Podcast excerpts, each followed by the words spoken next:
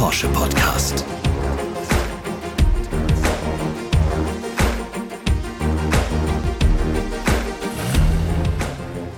Herzlich willkommen zu einer neuen Folge von 911, dem Porsche Podcast.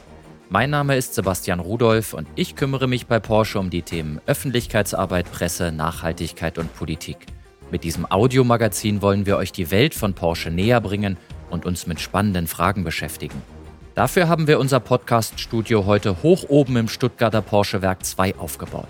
Hier werden die Sportwagen 911, 718 und der vollelektrische Taycan produziert.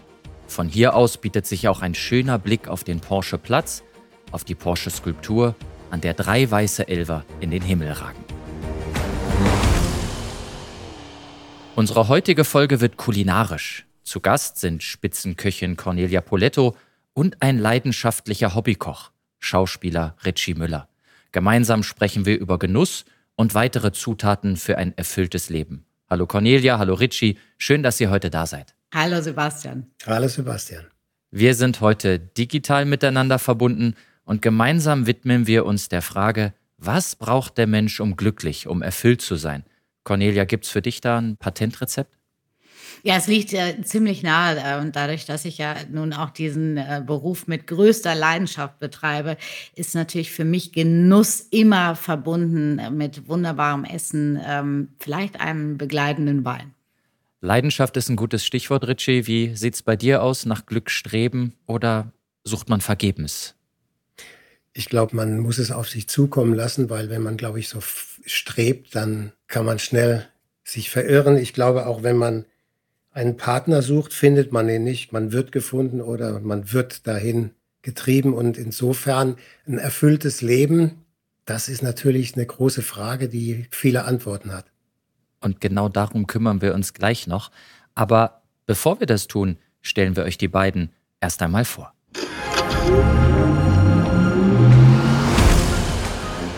Cornelia Poletto entdeckte schon als Jugendliche ihre Leidenschaft fürs Kochen. Sie lernte von Spitzenkoch Heinz Winkler und der sizilianischen Sterneköchin Anna Sgroi und erhielt mit ihrem ersten eigenen Restaurant bereits nach kurzer Zeit einen Michelin-Stern. Cornelia Poletto hat mehrere Kochbücher veröffentlicht und ist regelmäßig im Fernsehen zu sehen. Unter anderem in der Sat1-Show The Taste. Neben ihrem Restaurant mit Feinkostgeschäft in Hamburg betreibt sie ein weiteres Restaurant in Shanghai. Außerdem ist sie Schirmherrin des Altona Kinderkrankenhauses und engagiert sich ehrenamtlich für die Stiftung Lesen. Richie Müller zählt seit über 40 Jahren zur Arige des deutschen Films und prägt die deutsche Kino- und Fernsehlandschaft. Als Tatortkommissar begeistert er seit 2008 die Zuschauer. Immer dabei sein brauner Porsche 911 Tage aus dem Jahr 1975. Richie Müller liebt schnelle Autos und trat bereits mehrmals bei Autorennen an. Außerdem engagiert er sich als Botschafter für das Projekt Arche Intensivkinder. Dafür wurde er im Mai 2017 mit dem Verdienstorden des Landes Baden-Württemberg ausgezeichnet. Richie, wir haben es gerade gehört, du gehörst zur A-Riege des deutschen Films. Gleichzeitig siehst du auf deine Branche, Corona hat da, glaube ich, ähm, einiges bewirkt, leider im negativen Sinne. Wie erlebst du jetzt diese Rückkehr zum normalen Leben? Also ich muss sagen, dass nach dem ersten Lockdown die Filmarbeiten eigentlich relativ äh, schnell wieder stattgefunden haben mit dementsprechenden Vorkehrungen, was ich selbst nicht wusste, was mich dann erstaunt hat, als ich im November letzten Jahres dann meinen zweiten Tatort gedreht habe, erfuhr ich eben, dass mit äh, 14-tägiger Quarantänezeit die Leute dann wieder am Set erschienen sind und wirklich eifrig weitergedreht haben. Also die Filmbranche und die Fernsehbranche, die war davon eigentlich wenig betroffen. Die, die betroffen waren, waren die freien Künstler, die Artisten, Comedians, die einfach in öffentlichen Räumen auftreten und die waren mehr oder weniger die Geschädigten. Und das läuft natürlich jetzt schwer an. Heute Abend habe ich Premiere in München im Bayerischen Hof in der Komödie mit Rainman, das ich schon seit 2014 spiele. Und jetzt geht es langsam wieder los. Das ist ein Haus, das birgt ungefähr 570 Zuschauer und es dürfen aber nur 160 rein. Dann stellt es natürlich die Frage, rechnet sich das? Kann man die Schauspieler bezahlen? Sind die Gagen bezahlbar mit den wenigen Leuten, die rein dürfen? Die Freiberufler, die sind natürlich schwer getroffen und die kriegen fast überhaupt keine Unterstützung. Cornelia, wie ist es bei dir, deiner Branche? Ja, in meiner Branche sah das natürlich ganz anders aus, denn äh, die Restaurants waren, waren lange Monate geschlossen. Wir haben vorher ja schon äh, auch ein echtes Thema gehabt, Mitarbeiter zu finden für die Gastronomie, äh, sie begeistern zu können für diese doch manchmal sehr langen Arbeitszeiten. Und äh, das Wegfallen von Trinkgeld ist natürlich ein Riesenthema gewesen. Aber Richie, ich kann auch zum Beispiel sagen, also all das, was ich so fernsehtechnisch mache, läuft und lief alles weiter. Aber ich habe ja auch noch einen, einen Palazzo, so ein ähm, wunderschönes Dinnerzelt ähm, hier in Hamburg seit vielen Jahren. Und das ist ist jetzt das zweite Jahr, dass eben die Spielsaison ausfällt, dass eben genau diese Artisten, äh, diese Künstler ähm, dort nicht auftreten können. Das sind alte belgische Zelte. Da kann man im Nachhinein klar Luftreinigungshygienekonzepte denken, aber ähm, das rechnet sich eben tatsächlich in keinster Weise, wenn wir noch nicht mal die Hälfte des Zeltes besetzen können. Also das ist schon wirklich sehr, sehr traurig und nicht absehbar, wie sich das äh, weiterentwickeln wird. Ja, das zieht sich ja sogar in die philharmonischen Gebiete. Ich habe letztens einen Bericht gesehen, dass die, die Musiker, die täglich zusammenkommen, um einfach diesen Flow zu haben, dieses Gemeinsame, das geht ja verloren, wenn man sich nicht sieht und sich nicht treffen kann, dass die richtig Schwierigkeiten haben, so ein Orchester aufrechtzuerhalten, weil dieses gemeinsame Gefüge verloren geht, weil jeder für sich probt und übt, um nicht da ganz rauszukommen. Und es findet halt einfach nicht statt. Und das ist das Traurige daran, ja. Und ich glaube, da muss man Lösungen finden. Richie, du hast das gemeinsame Gefüge angesprochen, auch Enstal Klassik, die du jetzt kürzlich mitgefahren bist. Wenn man zurückschaut, Werkzeugmacher bist du von Hause aus. Jetzt aktuell sieht man dich als Tatortkommissar oder du fährst auch Rennen. Erzähl uns ein bisschen was. Wie schafft man solch einen Karrieresprung? Also ich bin äh, zum Fatalisten geworden, so ein bisschen. Es gab mal so eine Zeit, nachdem ich relativ lange schon Schauspieler war, habe ich mir mal die Frage gestellt, hast du eigentlich jemals etwas Eigenes gemacht? Man trug an mich ran, Mensch, geh doch auf eine Schauspielschule. Man sagte mir als Achtjähriger, äh, du wirst jetzt zum Turner ausgebildet. Ich war erste Generation Jugend trainiert für Olympia. Und ich habe es halt gemacht, weil man es mir sagt, bis ich dann aber begriffen habe, was meine Stärke ist, diese Momente zu erkennen. Ich hätte ja damals sagen können, ach Quatsch, Schauspielschule, ich bin Werkzeugmacher. Das ist doch völlig idiotisch, das kann doch gar nicht sein. Ich glaube, meine Begabung ist, diese Dinge zu erkennen und dann sozusagen anzugreifen und zu machen. Ich fühle mich als Schauspieler auch als Dienstleister, also nicht als Macher, sondern wenn jemand kommt und sagen würde, hättest du Lust, Richard Dritten zu spielen, würde ich sagen, ja, aber ich würde nie von mir aus die Idee haben, Richard Dritten spielen zu wollen. Ich brauche immer jemanden, der eine Idee mit mir hat. Und dann bin ich Feuer und Flamme. Und insofern, äh, als Werkzeugmacher zum Schauspieler zu kommen, ging nur, indem mir jemand sagte, Mensch, weil ich eben ein Pausenclown und Witzeerzähler war. Ich glaube, ich war auch so ein bisschen anstrengend in der Zeit dass dann jemand sagt, der Mensch nutzt doch diese Energie und geht zur Schauspielschule und das habe ich gemacht und zwischen dieser Idee und dem endgültigen Anlangen in der Schule vergingen neun Monate. Also war es der richtige Weg. Und der Weg von Cornelia Poletto ist, wenn man in die Gegenwart guckt, auch irre spannend. Spitzenköchin, Unternehmerin, Autorin, trittst im Fernsehen auf. Wie war das bei dir? Bist du von außen inspiriert worden oder hattest du einen Antrieb, ja, genau da möchte ich hin? Ja, also ich, ich bin, äh, da haben wir gewisse Parallelen, äh, Richie, ähm, auch immer Pausenclown gewesen, äh, immer jemand, der immer meinte, er müsste irgendwie alles machen, aber nicht sich mit Schule beschäftigen. Und ähm, somit war mein Schicksal eigentlich schon klar. Es hat noch nicht mal bis zum Abitur gereicht. Ich war auf einer Klosterschule, wo meine Mutter damals schon war und Direktorin äh, Nonne hat mir dann nahegelegt, dass ich doch die Schule nach der zehnten äh, verlassen sollte. Dann würde ich auch die Versetzung in die Oberstufe bekommen. Also somit war schon mal klar, dass ich nicht wie meine ganze Familie, wir sind alle Mediziner ähm, verschiedenster Art, in diese Richtung gehen würde. Mein Traum war mal Tierärztin zu werden und ich habe immer schon mit unglaublicher Leidenschaft gegessen. Dann habe ich mit einer ähm, Freundin, da war ich so im Alter von 16, 17, ganz viele Kuchen gebacken und Torten gezaubert und so weiter. Und irgendwann hat es mich gereizt, dieses dieses feine Essen, was ich so gerne mit meinen Eltern, Großeltern im Restaurant genossen habe, eben mal selber zu kochen. Und mein Stiefvater ist Landarzt und bekam immer von Patienten irgendwelches Wildgeflügel etc. geschenkt. Und dann habe ich mich das erste Mal an einen Fasan gemacht mit einem Champagnerkraut nach einem Rezept von Eckhard Witzigmann. Und das hat so viel, so viel Freude in mir ausgelöst. Ergebnis war übrigens sehr mittelmäßig. Huhn oder Fasan war sehr, sehr trocken. Champagnerkraut war sensationell. Soße war großartig. Küche sah aus wirklich wie Schlachtfeld. Und dann habe ich immer mehr äh, mich mit dem Thema Kochen beschäftigt und ähm, dann wollte ich eben auch tatsächlich bei einem der Besten lernen und so habe ich dann meine Ausbildung bei damals noch drei Sterne Koch Heinz Winkler machen dürfen. Und wie kriegt man das dann hin, dass jemand, das ist dann nur deine Lust und dein Engagement, dass sich jemand auch nimmt?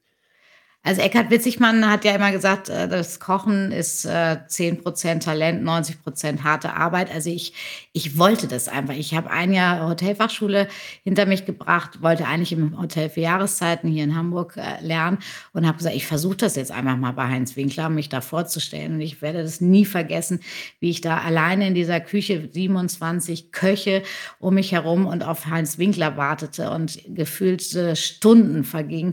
Und er hatte dann doch keine Zeit am ersten Tag, aber ich bin wiedergekommen und ich bin hartnäckig geblieben und er hat gesagt, ja, aber überleg dir das mal, das ist ein ganz, ganz harter Job. Da habe ich gesagt, ja, habe ich schon mitgekriegt, Herr Winkler, aber ich möchte genau bei Ihnen lernen, weil ich finde diese Großküche, diese Hochküche, die, die finde ich einfach so sensationell, diese Liebe zum Produkt, dieses Erfolgserlebnis, wenn man einen knackfrischen Fisch bekommt und eigentlich nur als Köchin noch ein bisschen dran zaubern darf, damit eigentlich dieses wunderbare Lebensmittel einfach noch ein bisschen mehr getragen wird durch zum Beispiel die sensationelle Soße, Beilage, also dass auch diese Kreativität eben tatsächlich äh, das Produkt im Kopf schon zu essen, zu probieren und gleichzeitig zu denken, wie kriege ich da irgendwie noch diesen ganz besonderen Kick rein. Und äh, das begeistert mich bis heute. Ja, das merkt man. ja, und diese Begeisterung, Leidenschaft ist wahrscheinlich auch eins deiner Erfolgsgeheimnisse, Cornelia. Du machst auch einen Podcast. Ist was, Hase, heißt der, übrigens sehr unterhaltsam. Erzähl doch mal, was war da der Antrieb, der Hintergrund? Ja, das, das ist tatsächlich äh, sehr, sehr witzig. Ich bin auch, ähm, es ist lustig, dass Ritsch und ich so ein paar Parallelen haben, obwohl wir uns vorher noch nicht kennengelernt haben. Aber ich habe natürlich erstmal das Kochen gelernt und ich bin auch jemand, der sagt, also nur irgendwie in der Küche stehen mein Leben lang, das ist ja auch tatsächlich ein, ein sehr anstrengender Beruf. Das war jetzt nicht mein Traum, aber ich habe immer wieder Menschen gehabt, die Herausforderungen an mich herangetragen haben. Und dann habe ich überlegt, so, oh, Jetzt haben die mir irgendwie eine eigene Kochsendung angeboten im, im NDR Fernsehen, Polettos Kochschule. Äh, ob ich das kann, weiß ich nicht, weil Lehrerin ist ja eigentlich nicht so richtig meine Leidenschaft. Aber ich habe das einfach gemacht und gemerkt, wie viel Spaß das mache. Ich, ich hatte Moderationskarten, habe gesagt, die brauche ich doch gar nicht, weil ich kannte das Timing für ein Gericht durch das Kochen. Ich kann sehr gut mit Menschen umgehen. Und Dennis Wilms, jetzt kommen wir wieder zurück zum Podcast, ist eben mein Kochschüler äh, in Polettos Kochschule gewesen und hatte die Idee zu diesem Podcast. Und ja, das ist ein Podcast, der dreht sich rund um Genuss. Ich muss mich einfach gar nicht vorbereiten, weil wir einfach nur über das sprechen, was wir gerne mögen. Und das ist eben tatsächlich genießen. Ähm, das hat mit Kochen zu tun. Es gibt das Lebensmittel der Woche. Es gibt die Grillvorhersage. Wir haben immer tolle Gäste und äh, solche Sachen machen mir einfach Spaß, immer mal wieder etwas Neues auszuprobieren. Das hört sich gut an, weil du sagst, du musst dich nicht vorbereiten. Oft kriegt man ja dann Interviewanfragen und dann wollen die dir die Fragen schicken, die man ja. gestellt kriegt. Und dann wehre ich immer ab, weil ich finde, dann geht auch die Spontanität verloren. Wenn ich jetzt schon weiß, was ich gefragt werde, beantworte ich mir das schon im Kopf. Und wenn dann die Frage in der Öffentlichkeit gestellt wird, ist sie nicht mehr frisch wie so ein Gericht. Aber du sagtest auch gerade, die ganze Familie, das sind Mediziner. Ich finde ja, Kochen hat ja auch was mit Medizin zu tun. Du erfreust die Menschen und wenn man einen Menschen erfreut, dann hat es ja einen Heileffekt. Und insofern bist du gar nicht so weit weg von deiner medizinischen Familie mit deinem Kochen. Das ist sehr richtig. Und ich glaube, das ist, also ich glaube nicht, ich weiß, dass das meine größte Motivation ist, wenn ich auch einen wahnsinnig langen Tag hinter mich gebracht habe und meine Gäste einfach voller Freude das Restaurant verlassen und sagen, wir haben lange nicht so einen besonderen Abend gehabt. Sie haben uns glücklich gemacht, ob sie was zu feiern hatten oder einfach nur ähm, schön essen wollten.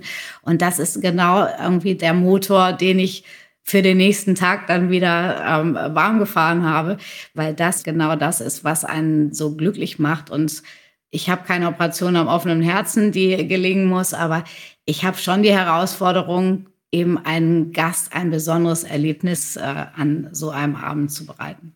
Und wenn diese besonderen Erlebnisse gelingen und du das Feedback bekommst, dann ist das auch wieder die Zutat für ein erfülltes Leben. Ja? Dann weiß man, man tut was Richtiges und äh, es macht anderen Freude. Richie, du bist auch begeisterter Hobbykoch. Was bedeutet Genuss für dich? Genuss hat für mich immer was mit Bescheidenheit zu tun. Es gibt ja diesen Spruch, wer jeden Tag Fleisch isst, weiß nicht, wann Sonntag ist. Weil früher, also bei uns zu Hause gab es einmal im Monat Fleisch. Und ansonsten war das halt eben durch Geldmangel alles sehr reduziert. Und wenn es dann einmal im Monat Fleisch gab, dann hat man das natürlich extrem genossen. Und deswegen empfinde ich, worauf ich auch das zurückführe, dass wenn man in ein gutes Restaurant geht, dass die Teller sehr groß sind und die Portionen sehr klein, wo dann oft Leute sagen, äh, wie soll ich denn davon satt werden? Aber es geht um den Genuss, dass man sich nicht sättigt, sondern dass man das probiert und, und den Geschmack erfährt, um dann vielleicht noch einen anderen Geschmack zu erfahren, ist es dann eben nicht so viel, dass man danach gar nichts mehr runterkriegt. Also Genuss empfinde ich mit Zurückhaltung und ich genieße es zum Beispiel, zu Hause zu sein aber äh, da muss ich jetzt nicht groß die Glocken läuten, um zu sagen, das ist so toll. Ich genieße es einfach. Und ja, das sind für mich einfach so zurückhaltende, bescheidene Momente. Also Genuss als Wert an sich und auch im nachhaltigen Sinne. Cornelia, welche Werte vermittelt das Kochen für dich? Also für mich vermittelt das tatsächlich äh, sehr viel Wert und äh, ich finde das auch so schön zu sehen, wie sich auch zum Beispiel meine Branche verändert hat. Also Richie hat das gerade auch sehr, sehr schön gesagt. Früher, als ich zum Beispiel meine Ausbildung gemacht habe, da hieß es immer ein Sternerestaurant, da muss es Kaviar geben, Gänsestopfleber, Hummer, also alle so diese Luxusprodukte. Und heute gestalten wir Luxus ganz anders in den Restaurants. Also ich kann plötzlich aus einer Moorrübe ein sensationelles Gericht zaubern. Und das ist für mich auch Kreativität. Also einfach nur teuer einzukaufen. Ich sage jetzt mal, ein Rinderfilet kann jeder braten. Aber wirklich einen feinen Sonntagsbraten, einen Schmorbraten, da fängt die wirkliche Kochkunst eigentlich an.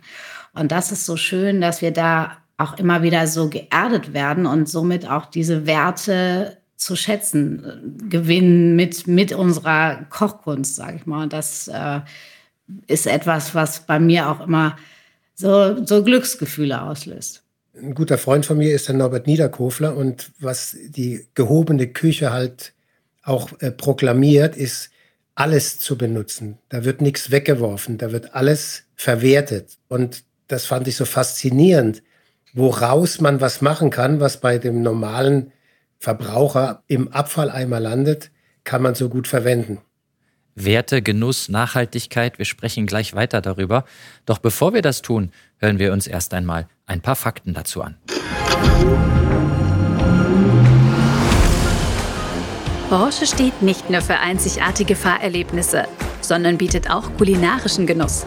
Zum Beispiel in den Porsche-Restaurants in Leipzig, Stuttgart und am Hockenheimring. Rindfleisch aus eigener Trockenreifung, Honig von den eigenen Bienenvölkern und kunstvoll angerichtetes Gemüse. Die Porsche-Küche machen guten Geschmack für alle Sinne erlebbar. Sowohl für die Besucherinnen und Besucher der Porsche-Restaurants als auch für die Porsche-Belegschaft. Das Unternehmen ist bekannt für das sehr gute Essen in den Kantinen. Rund 4000 Mahlzeiten werden allein am Stammsitz in Zuffenhausen täglich für die Mitarbeiterinnen und Mitarbeiter zubereitet. Dabei kommen vor allem frische regionale Zutaten zum Einsatz. Das Motto: lecker und gesund. Dass Porsche Verantwortung für die Belegschaft übernimmt, gehört übrigens zu den Nachhaltigkeitsgrundsätzen des Unternehmens. Der Mensch steht im Mittelpunkt. Chancengleichheit, Diversität, Mitbestimmung und die Vereinbarkeit von Beruf und Familie spielen eine wichtige Rolle. Aber auch das gesellschaftliche Engagement nach außen durch eigene Projekte und die Zusammenarbeit mit externen Partnern.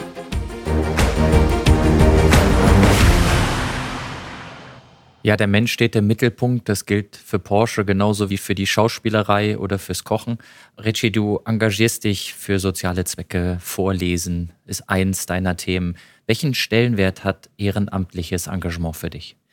Ich mache das, weil es gibt keinen anderen Weg. Man muss es machen und es fällt mir auch leicht und ich bin hilfsbereit, aber nie mit dem Hintergedanken, dass ich was zurückkriege oder so. Und deswegen dieses Engagement mit meinen Intensivkindern, das sind Beatmungskinder, die zeitlebens beatmet werden müssen, die normalerweise, wenn sie jetzt nicht bei den Arche-Intensivkindern betreut werden, in einer Kinderintensivstation liegen und einfach beatmet werden, ohne große Wärme und Zuneigung.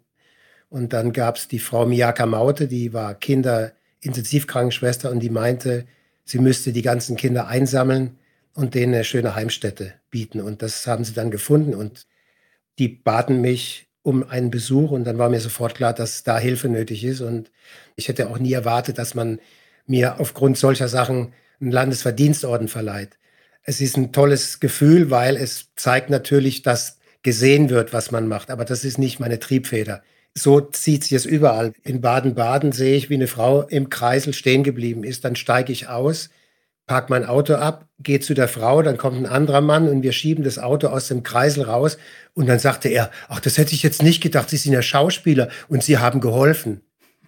Also es ist so eine, also wenn jemand was Besonderes, muss er dann nicht helfen. Und das ist halt meine Natur und ich mache es gerne und denke aber gar nicht drüber nach wenn man mich bittet, vorzulesen in der Schule, wo Porsche auch sich mitbeteiligt, einen Leseraum auszustatten, dann werde ich auch zum Kind. Dann sitze ich da und bin mit den Kids zusammen, lese denen was vor und genieße es. Und bin dann aber auch kein Schauspieler oder kein Markenbotschafter von Porsche. Dann bin ich einfach ich, der eigentlich Hans-Jürgen Müller heißt und als Künstlername Ritchie hat. Wie ist es bei dir, Cornelia? Ja, ich habe ja wirklich, das kann ich nicht anders sagen, in meinem Leben immer sehr, sehr viel Glück gehabt. Und ich liebe diesen Beruf nicht nur wegen des Kochens, sondern ich liebe diesen Beruf eben auch, weil ich mit so vielen Menschen zu tun habe. Ich finde das einfach unglaublich faszinierend, auch Gastgeberin zu sein. Und so lerne ich natürlich auch viele Menschen kennen. Und ich engagiere mich ja auch schon sehr, sehr lange für das Altonaer Kinderkrankenhaus. Und das habe ich kennengelernt durch Gäste. Und ich habe mir das angesehen und ich habe genau gedacht, hier kann ich was tun und ja kann ich das, was ich irgendwie an so viel Glück hatte, vielleicht ein bisschen weitergeben. Und ähm, wir haben dort auch das größte Projekt, was wir in meiner Zeit umgesetzt haben, den Lufthafen eben auch für dauerbeatmete Kinder ähm, aufgebaut. Ich gehe dorthin, ich lese, ähm, ich habe da eine kleine Kochschule, denn das Schicksal ist ja einmal das der Kinder, aber das andere eben auch der Familien und der Eltern. Und äh, das macht mir so riesig viel Spaß, wenn ich eben mal diese Eltern, die teilweise ja monatelang auch ihre Kinder begleiten, was natürlich auch sehr kräftezehrend ist für die restlichen äh, Familienmitglieder, also auch die Beziehungen zwischen den Eltern, wenn man ein so schwer krankes Kind hat und auch absehbar ist, dass sich das nicht mehr ändern wird, sie einfach mal für ein paar Stunden rauszuholen, gemeinsam zu kochen, etwas zu essen, ähm, zu sprechen. Und plötzlich sieht die Welt irgendwie wieder gleich ganz anders aus. Und das ist für mich einfach die Freude und äh, das Glück, was ich habe, dort ein bisschen äh, weitergeben zu können. Ja, das ist schön gesagt. Glück, was man selbst im Leben hat, weitergeben, aber auch Zeit widmen, Gespräche, Wärme geben ohne etwas zurückzuerwarten, sondern einfach auch aus Leidenschaft und Verantwortung der Gesellschaft gegenüber. Glück ist die Brücke zu unserem nächsten Punkt. Ich möchte nämlich ein kleines Quiz mit euch beiden spielen und da braucht ihr vielleicht ein Quäntchen Glück. Das Quiz heißt Küche oder Boxengasse. Ich spiele euch im Wechsel ein Geräusch vor und ihr sagt mir, wo es zu hören ist. Eben in der Küche oder in der Boxengasse. Und am besten sagt ihr noch dazu, was ihr da genau hört. Wir machen das im Wechsel. Erst kommt Cornelia, dann Richie und so weiter. Und äh, ich zähle im Hintergrund die Punkte und dann gucken wir mal, wer dann am Ende vorne liegt. Cornelia, hier kommt das erste Geräusch für dich. Küche oder Boxengasse. Wo gibt es das zu hören?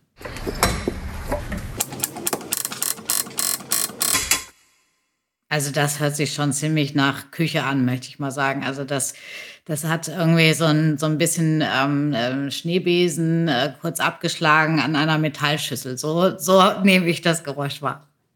Jetzt hat Richie noch die Chance zu erklären, ob du das auch so siehst oder hast du noch eine andere Idee?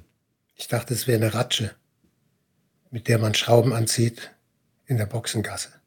Also ich muss sagen, die Erklärung von der Cornelia Poletto war so sympathisch und gut. Ich hätte gesagt, ja, stimmt, das Geräusch hättest du jetzt auch so erkannt. Es war der Wagenheber in der Boxengasse. Insofern hat Ritchie hier einen Punkt entführt. Ja, Glückwunsch. Und wir machen gleich weiter mit dir, Ritchie. Jetzt kannst du dein Glück versuchen. Hier kommt dein Geräusch.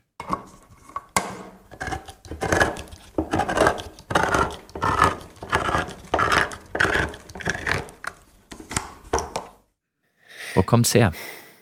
Ich glaube, es kommt aus der Küche. Das hat irgendwie einen hölzernen Klang. Ich würde einfach mal sagen, das Ausbeinen eines Stück Fleisches. Cornelia, hast du noch eine Idee? Ja, also ich würde auch sagen, dass es aus der Küche kommt. Für mich klingt das eher nach einem stumpfen Dosenöffner. Und das ist hervorragend treffsicher. Es ist der Dosenöffner aus der Küche. Ich wow. gebe euch beiden einen Punkt, weil Richie hat die Küche erkannt und Cornelia hat das treffsicher zugeordnet. Es steht 2 zu 1. Was mich so irritiert hat, dass das Geräusch immer näher kam, war wahrscheinlich das Mikro am Ende der Dose, ja, genau, ja. weil es kam auf einen zu. Das hörte sich an wie so Holzgeschabe. Okay. Jetzt kommen wir zurück zu Cornelia mit dem nächsten Geräusch.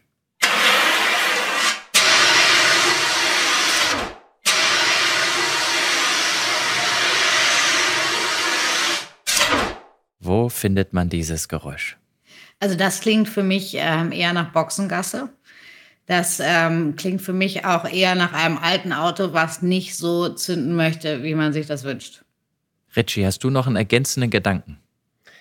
Es könnte beides sein, Boxengasse und Küche, wie so ein Feuerlöscher mit Kühlmittel drin. Das hört sich an für mich wie ein Feuerlöscher. Ach, du meinst hier diese, diese Easy, diese Easy ähm, die mir früher die Omi beim zum Pflaumenkuchen für die Sahne benutzt hat und die heute, wo kein. Ähm du meinst den Siphon? Ja, genau. Nee, nee, das hörte sich eher an wie so, man löscht was. Ah, okay. Entweder die Pfanne am Herd oder in der Küche oder irgendwas in der Boxengasse. Es hörte sich für mich an wie so ein Löscher. Aber mit was gefüllt, mit diesem, das so kalt rauskommt. Ja. Also ihr seid ein perfektes Team. Es war ein Feuerlöscher und äh, so wie ihr das gemeinsam erklärt habt, kriegt ihr wieder beide einen Punkt. Richie, zurück zu dir. Wo findet man dieses Geräusch?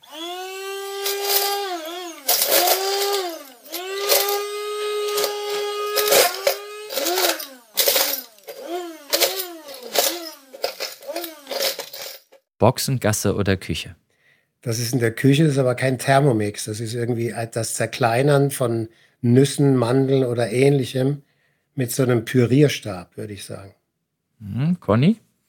Also ich würde auch auf Küche gehen und äh, ich denke auch, dass es so ein, eine Art ähm, entweder Rührgerät, ähm, was gegen die Metallschüssel geht und wo man am Anfang, wenn man noch so, ich sag mal, Butter und Zucker aufschlägt, ne, dann, dann greift das noch nicht so richtig, dass es eine, eine cremige Masse wird. Und äh, so hört sich das an, als wenn man wenig, also trockene Masse könnten auch Nüsse sein und dann ähm, eher das, das Rührgerät. Na, ich glaube, du hast recht, weil dieses Klappern, dachte ich, wären Nüsse, aber ich glaube, es waren eher die Schneebesen-Dinger, die an mm. die mhm. Metallwand schlagen, bis es dann endlich schaumig wird. Ich glaube, du hast recht. Und die etwas zusammenmixen. Aber Richie, du hattest recht, weil das war in der Küche. Ja, und so wie das Spiel hier verläuft, äh, merke ich schon, ihr spielt euch die Bälle hin und her und am Ende kriegen beide wieder einen Punkt. Also ihr seid großartig. Ich würde sagen, es ist ein Unentschieden der Herzen. Schauspielerei und Kochen haben sehr viel miteinander gemein. Ihr habt das toll zusammen gelöst. Abwaschen müssen beide. Jetzt sind die Zuhörerinnen und Zuhörer dran. Weder Richie noch Cornelia dürfen helfen. Auch in dieser Episode unseres 911 Podcasts könnt ihr wieder etwas gewinnen. Die Porsche AG verlost einen Gutschein für genussvolle Stunden im Restaurant Christophorus mit Blick auf den Porsche-Platz und die Porsche-Skulptur im Wert von 200 Euro. Das Gewinnspiel läuft ab sofort bis zum Erscheinungstermin der nächsten 911 Podcast-Folge. Um teilzunehmen, einfach eine E-Mail mit der Antwort an 911-podcast.porsche.de schicken. Unter allen richtigen Einsendungen lost Porsche einen Gewinner aus. Mitmachen kann jeder, der mindestens 18 Jahre alt ist. Im Porsche Newsroom unter newsroom.porsche.de/podcasts sind die ausführlichen Teilnahmebedingungen zu finden. Viel Erfolg!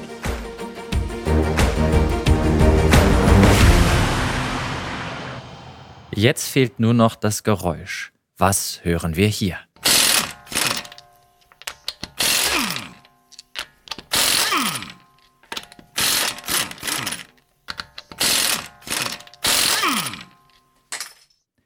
Schickt eure Lösung einfach per Mail an 911-podcast.porsche.de. Wir sind gespannt und drücken die Daumen. Ja, liebe Cornelia, lieber Richie, langsam neigt sich die heutige Podcast-Folge ihrem Ende entgegen. Erstmal vielen Dank. Die Zeit vergeht wie im Fluge. Zum Abschluss habe ich noch eine Frage. Cornelia, vielleicht starten wir mit dir. Was ist für dich so die wichtigste Zutat für ein erfülltes Leben? Die wichtigste Zutat für ein erfülltes Leben sind tatsächlich ähm, beste Freunde, Familie, Kinder. Da fühle ich mich wohl und ähm, da kann ich nur ein bisschen unterstützen mit gutem Essen. Bei dir, Richie? Ja, mehr oder weniger das, was Cornelia gesagt hat. Ich finde halt, so ein ausgefülltes Leben kann für mich nur stattfinden, wenn es ausgewogen ist. Wenn man nicht zu viel arbeitet und wenn man nicht zu wenig Arbeit hat. Das in Einklang bringen, dass man das, was man erarbeitet hat, auch genießen kann. Und ja, erfüllt sein heißt für mich, in eine bestimmte Entspannung kommen zu können, ohne unter dem Druck zu stehen, äh, wie geht's weiter, was mache ich und einfach die Füße baumeln lassen. Und das sind so Momente, wo ich dann mich sehr wohlfühle und ausgefüllt fühle. Dann sage ich an der Stelle vielen Dank für diese schöne Podcast-Folge, liebe Cornelia, lieber Richie, hat großen Spaß gemacht. Danke euch. Danke dir. Danke dir. Bis bald. Ciao. Tschüss, ihr beiden. Ciao. Tschüss. Ja, liebe Zuhörerinnen und Zuhörer, vielen Dank fürs Zuhören. Abonniert und bewertet uns, gebt uns Feedback oder Anregungen an 911-podcast.porsche.de. An der Stelle sage ich vielen Dank, macht's gut und bleibt gesund.